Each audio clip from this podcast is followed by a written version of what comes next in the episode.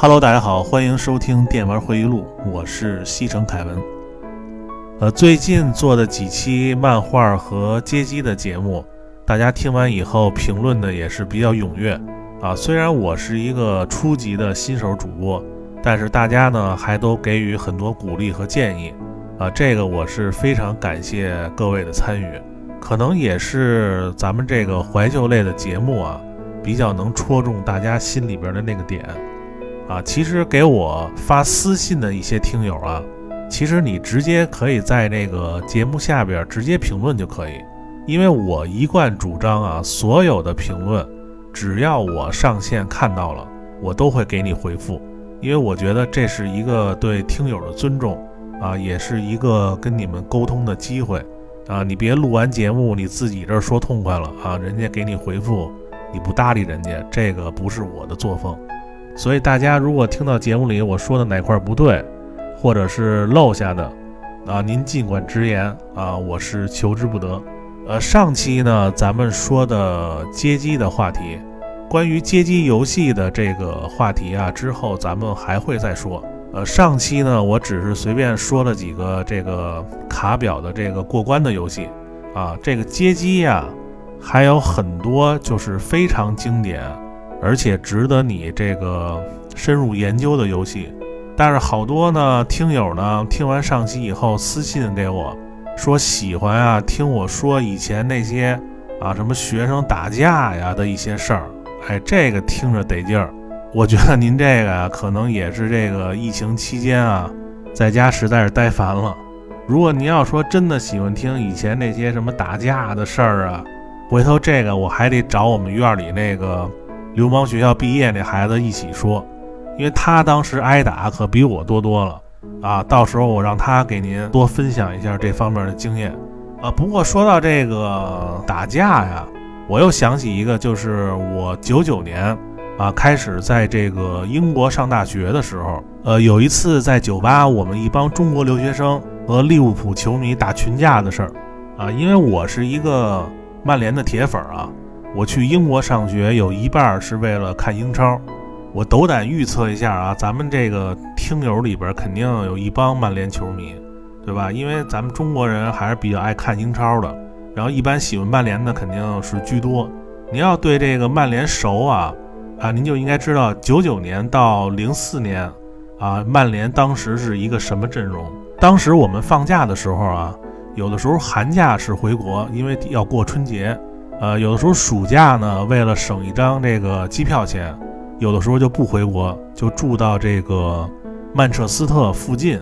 有一个小镇叫普雷斯顿啊，Preston 啊，因为我们有一同学呀，在那儿买了一栋房子，然后他呢是这个曼联的一个终极的支持者啊，一个非常讲义气的一个江苏纯爷们儿，然后这哥们儿呢，改变了我对这个江苏人的看法。原来我都以为这个苏杭人士啊都是非常秀气的，但是我跟这哥们儿一比啊，这我是娘炮啊，因为这哥们儿长得就硬气啊。首先他那眉毛啊，他俩眉毛是连着的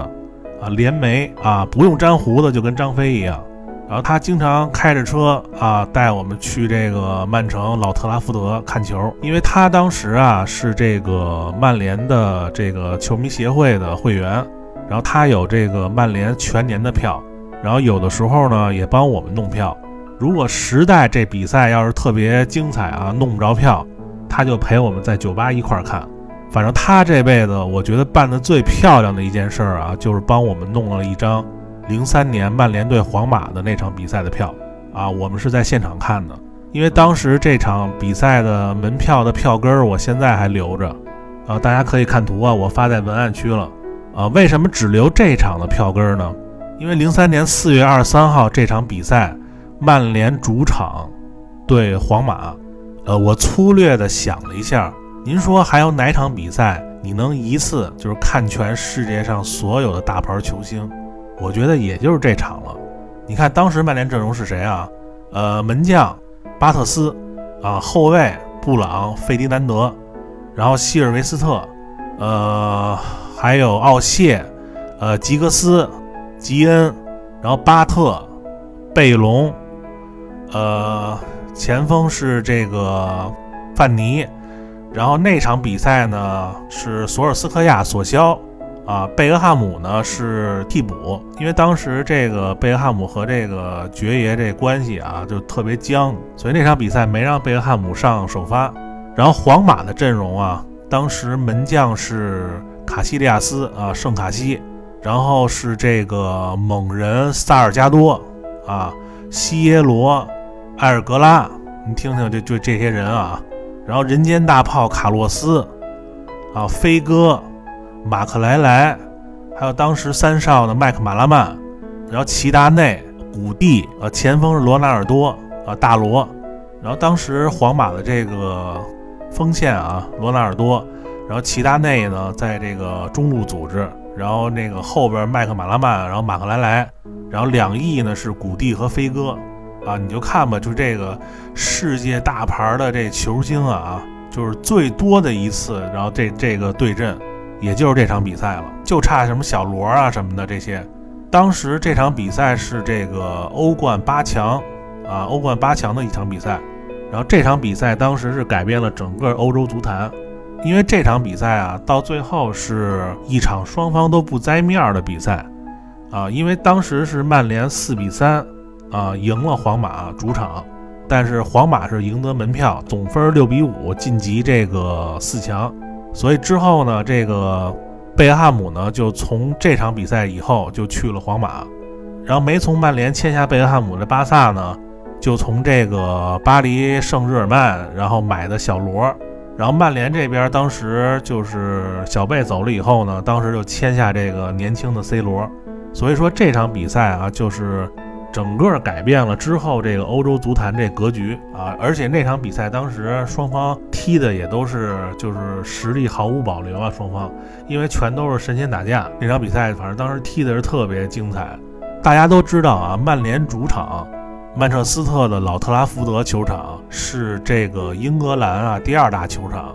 然后他大概能坐七万多个就是位子，就这场比赛的门票呢，然后正常呢就是我那张票啊是二十五磅，但是当时江苏那哥们儿啊，那联媒那哥们儿就是托关系买的这个黄牛的票，当时是六百二十五磅一张，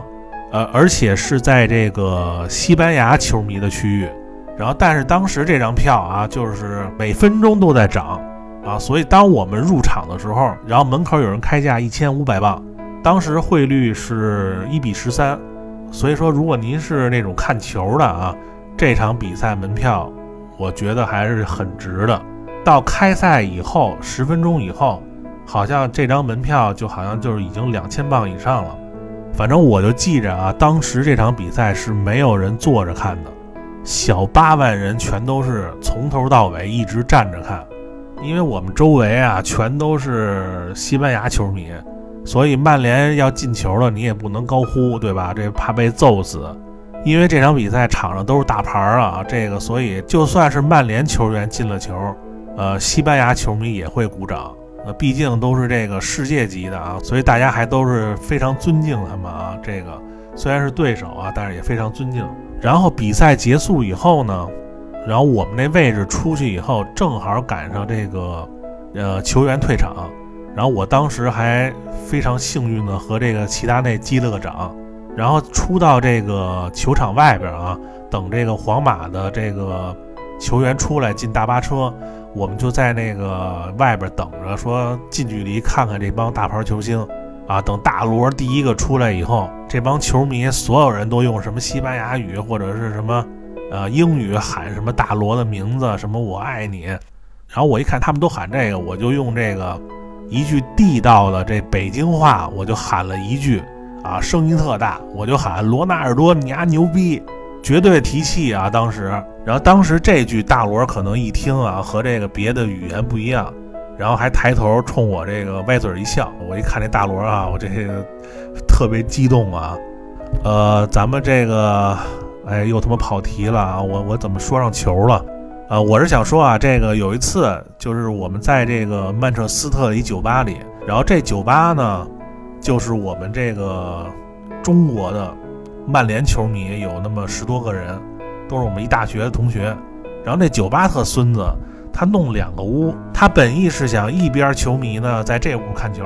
然后另一边球迷呢在那屋啊，互不干扰。然后那天正好是这个曼联对利物浦，然后那天呢我们曼联球迷就坐一屋，然后后来来了好多利物浦球迷，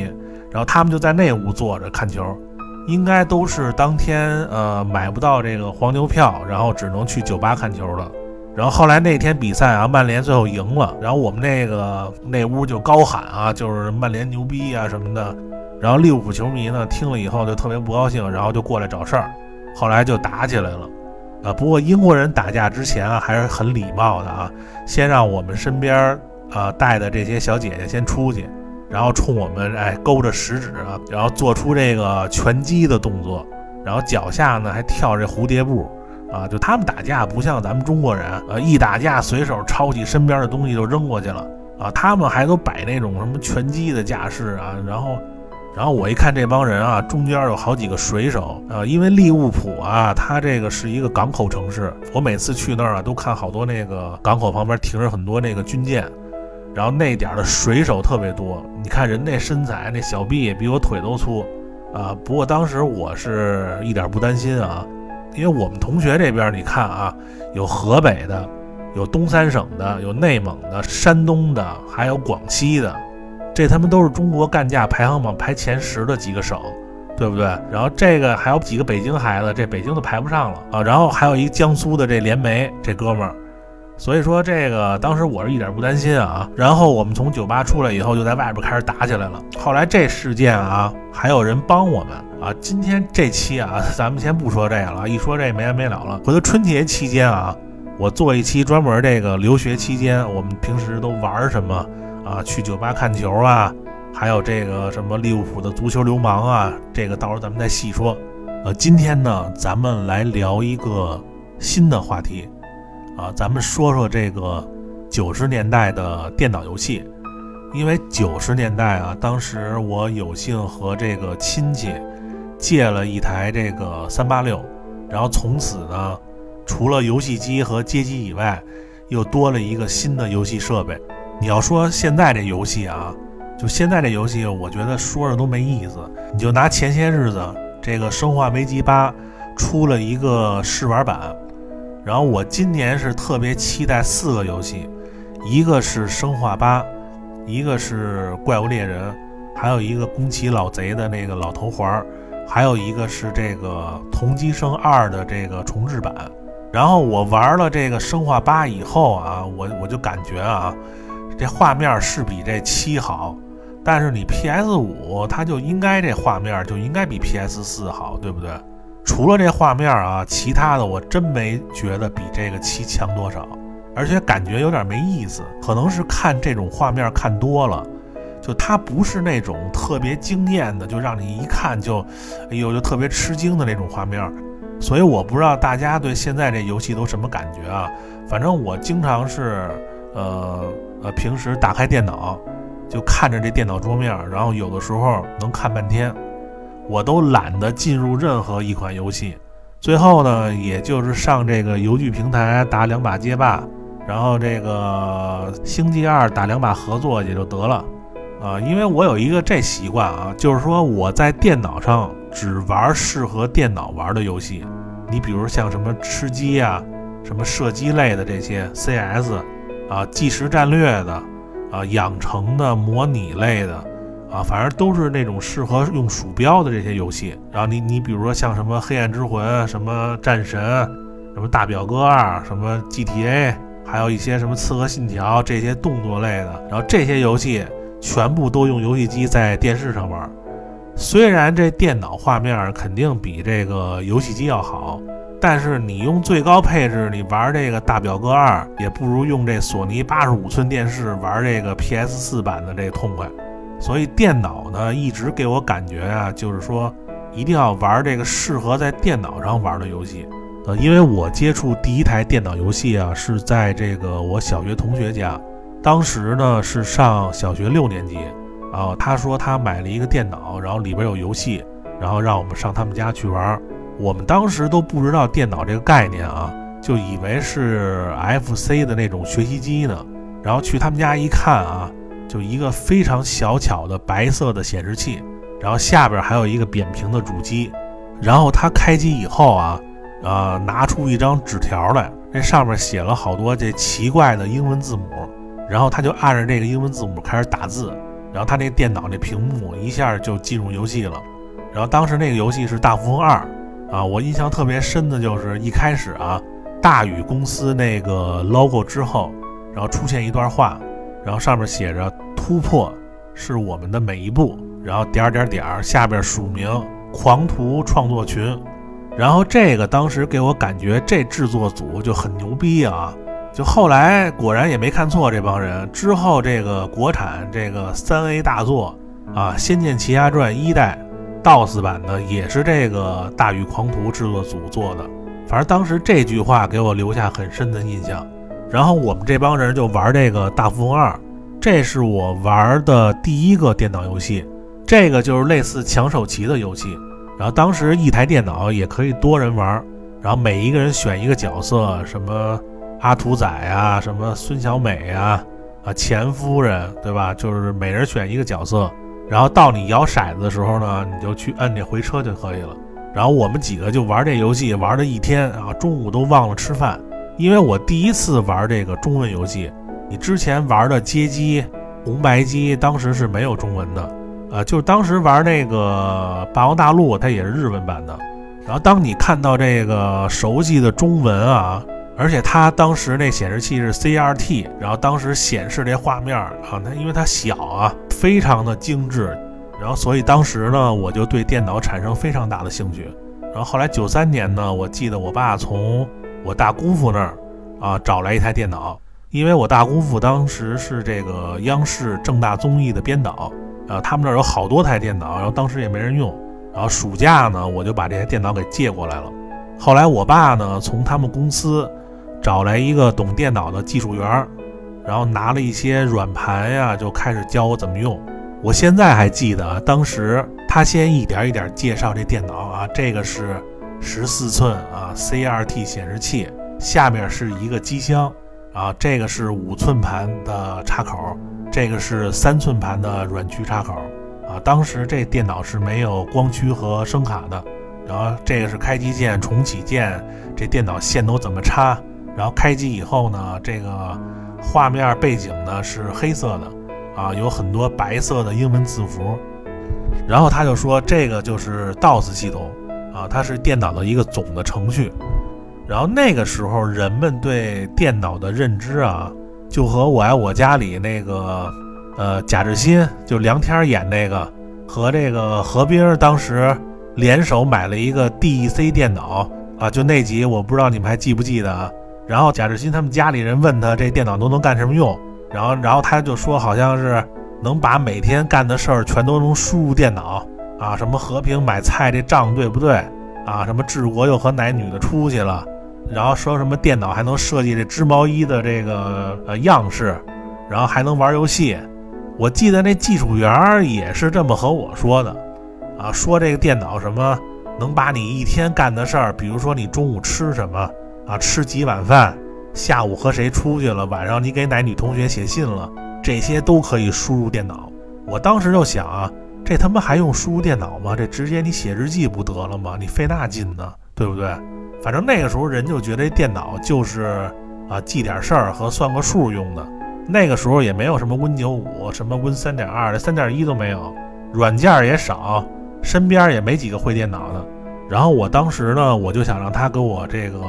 装那个大富翁二的游戏。然后他说他今天只带来一个游戏，然后他就拿了一张那三寸软盘，他说游戏就在这里边。然后我当时觉得这三寸盘好高科技啊。因为那时候老玩这个卡带，你知道吧？所以这个第一次看到这个三寸盘，觉得特别高端。然后他就教我啊，他说这个游戏啊是压缩的，你必须先得解压缩，然后才能玩。然后他给我写了一个解 ARJ 的这个 DOS 命令。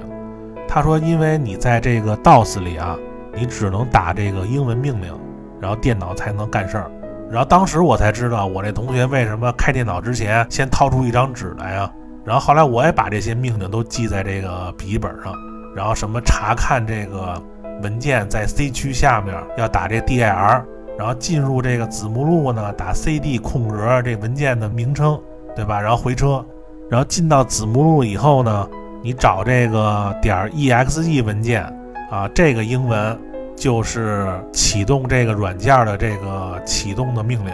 然后后来他给我安装的这游戏啊，我打开以后就是这个当年台湾智冠科技出的这个《三国演义》一代，和当时 FC 的《霸王大陆》相比啊，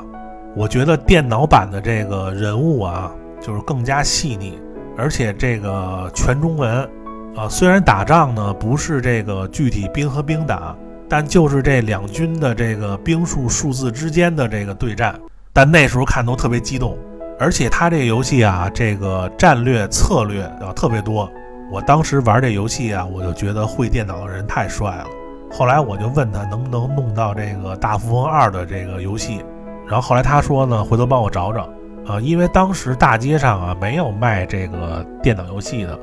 然后也没有烤盘的，所以我当时呢就去卖书的地儿呢买了几本这个电脑 DOS 命令的书。然后没事儿呢，就学这个 DOS 命令，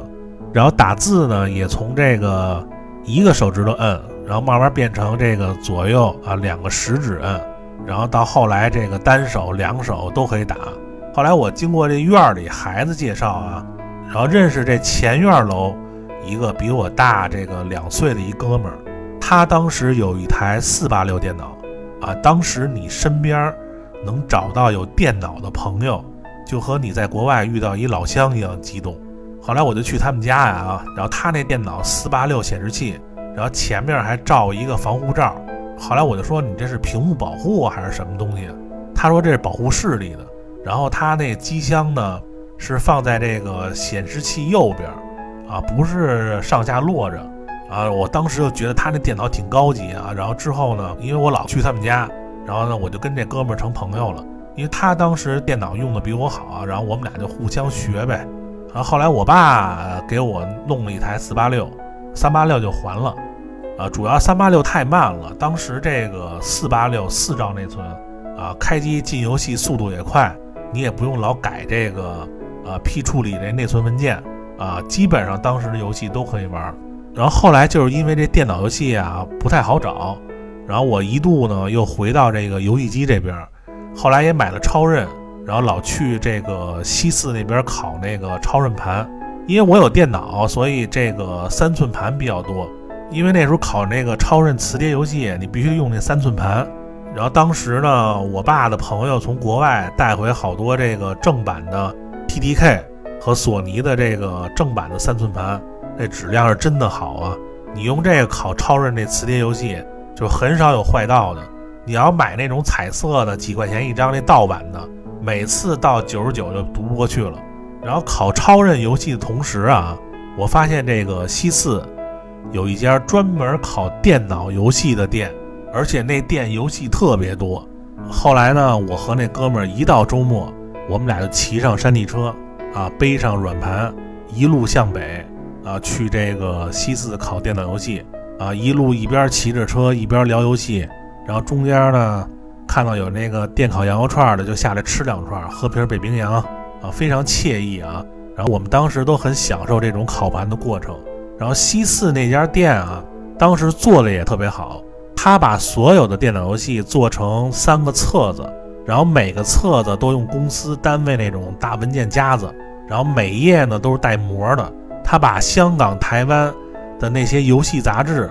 那个介绍游戏那页都剪下来。放到那膜里，然后他让你看到这个游戏画面和玩法啊。当时他的电脑我记得是有光驱和声卡的。你们知道那时候光驱一个光驱多少钱吗？大概是四千到六千块钱一个。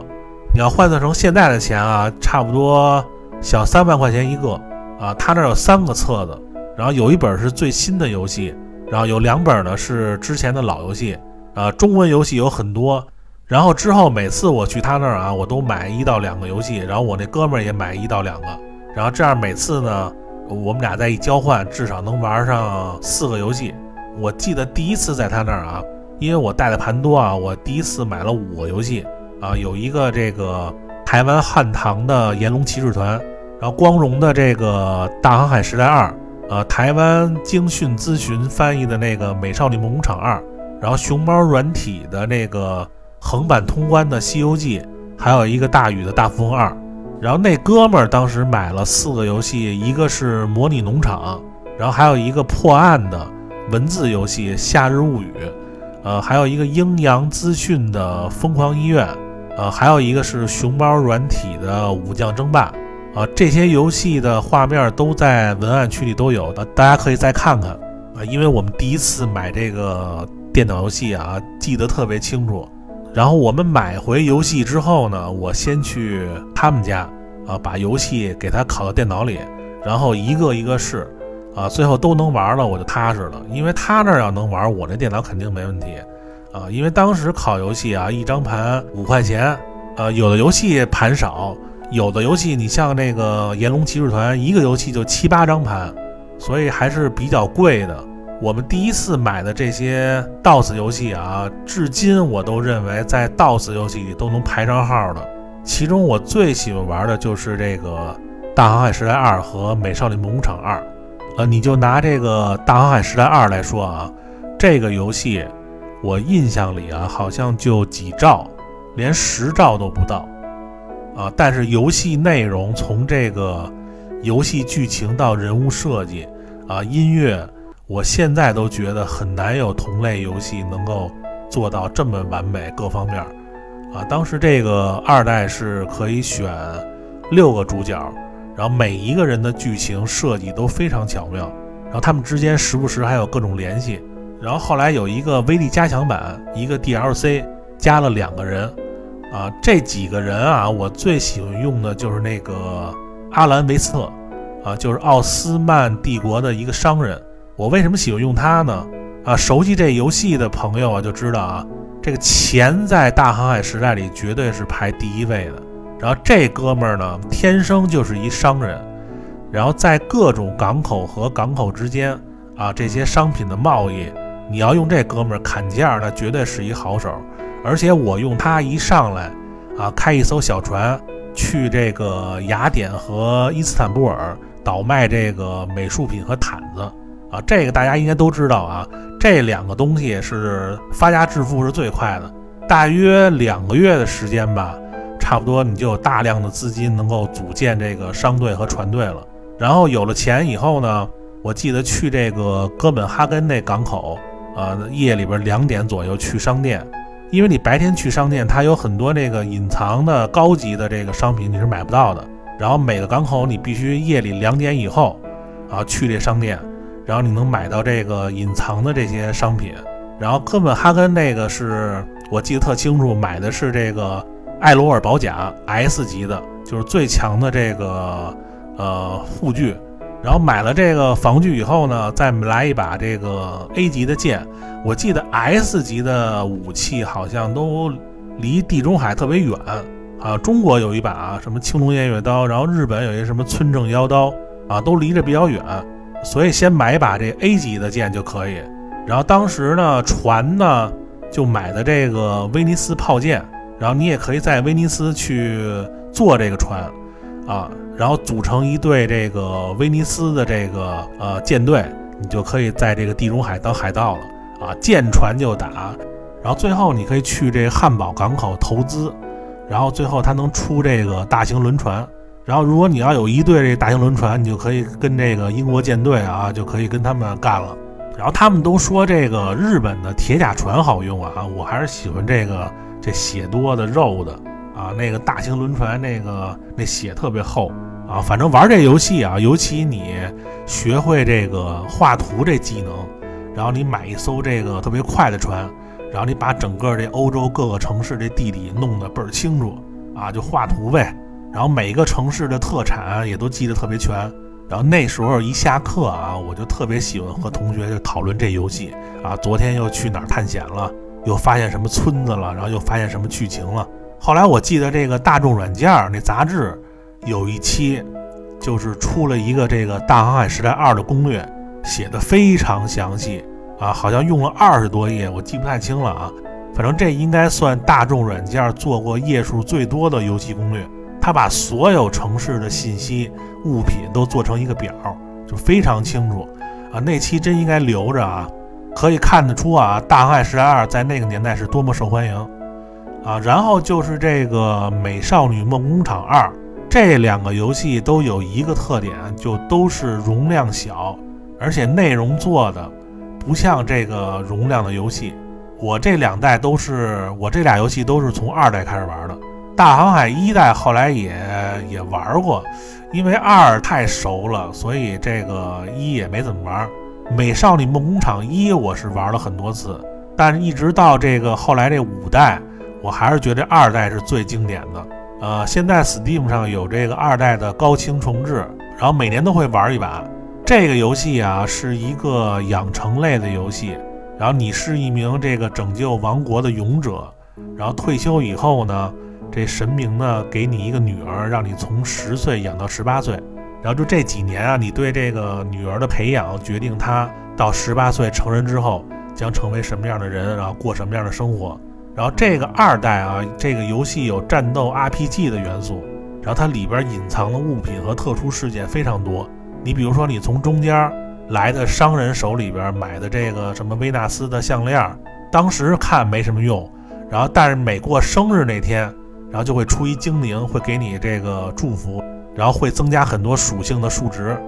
然后还有的首饰呢，你买了以后，然后在外边战斗，你会经过一些特定的地点，然后有特定的剧情。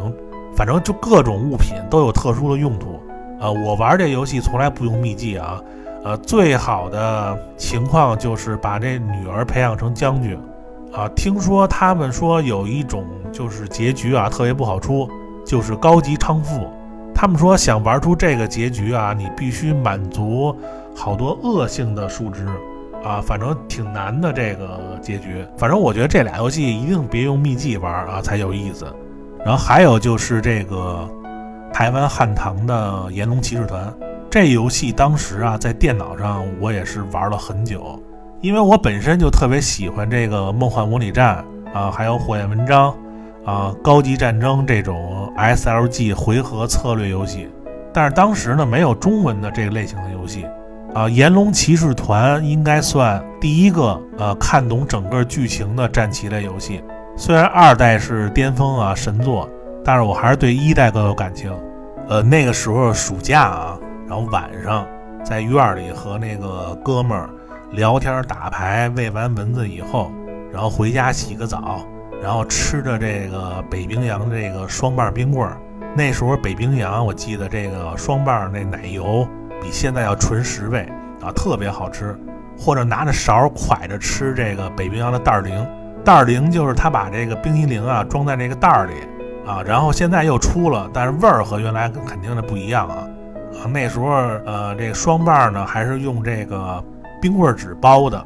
我都是一箱一箱买。啊，就爱吃这个玩《炎龙骑士团》，啊，那时候夏天就开着窗户，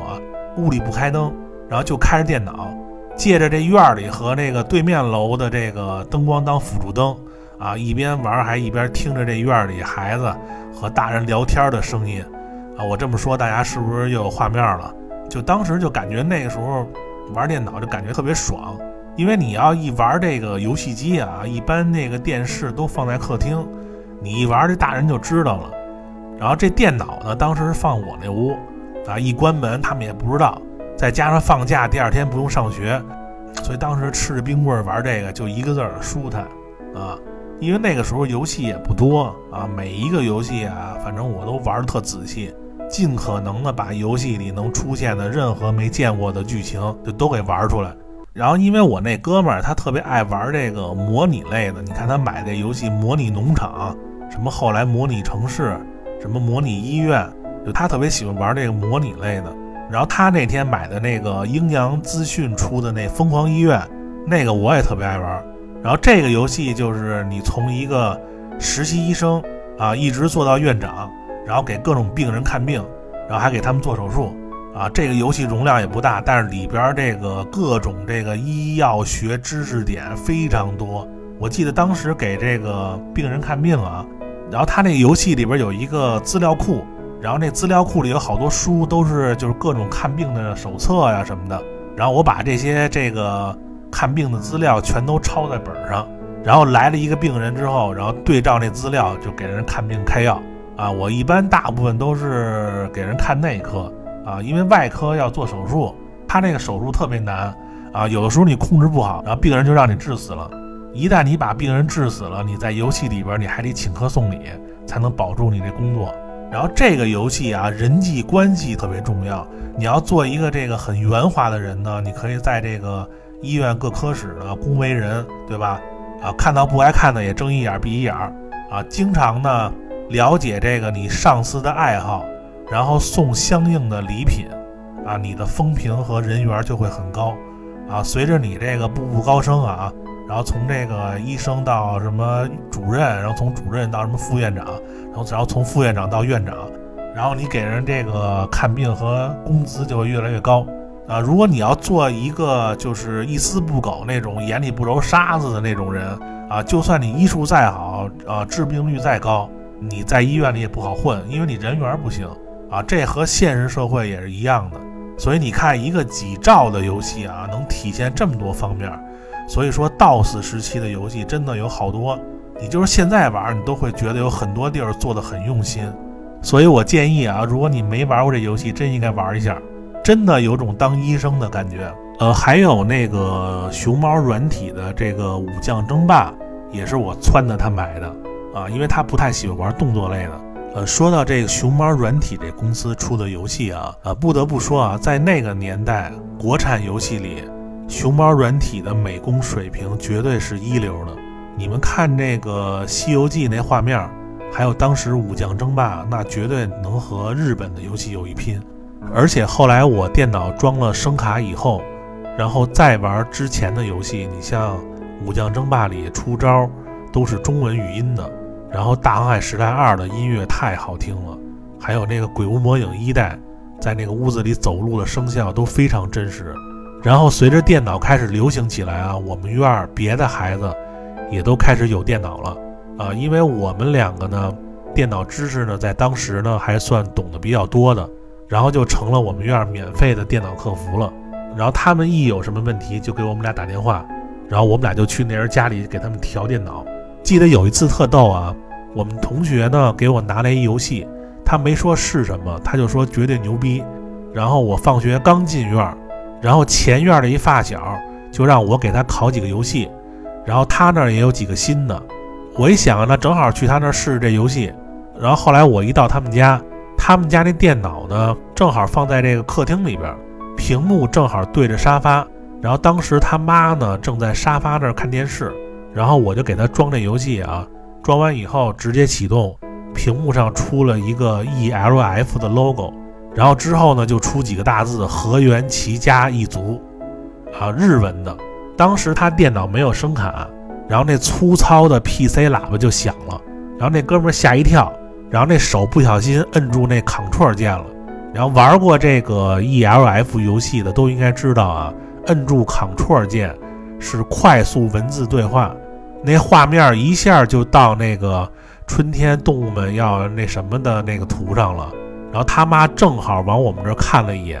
然后我和那哥们儿当时都石化了，然后然后我就红着脸就走了，然后我一关门就之后就听他妈这一顿骂，后来我从同学那儿还弄到这个欢乐盒汉化的《同级生二》，这个才是经典中的经典。哎，你要说这个 E L F 这公司啊，我想把这个 E L F 后期做的一些游戏，你比如说什么《民工女友》啊，《人间残渣》。还有这个从来没汉化过的河源齐家一族二，然后鬼作啊，然后后来他呢子公司出的这个白花庄的人们跟雪的幻影啊，这些游戏咱们都可以从这个剧情上来说一说啊，咱们不说别的内容啊，因为这些游戏啊，这个剧情都非常非常的好。呃，我就是因为这个 E L F 这游戏啊，我是自学了多年的日语。就为看懂这个游戏，啊，我觉得这个还是有用的，因为我自己当时还翻译过这个白花庄的人们这游戏的主线故事，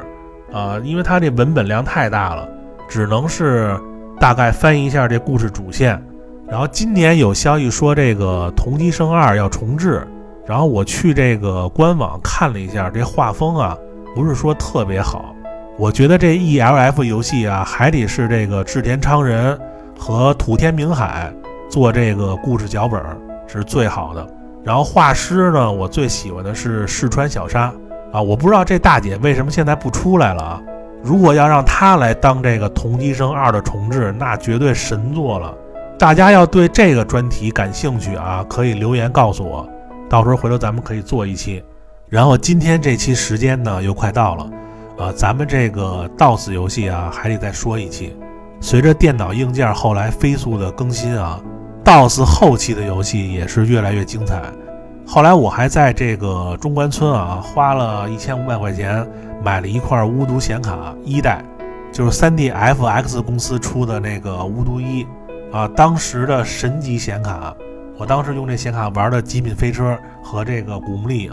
然后下期呢，咱们再仔细聊一下这个 DOS 后期的游戏。咱们下期见，拜拜。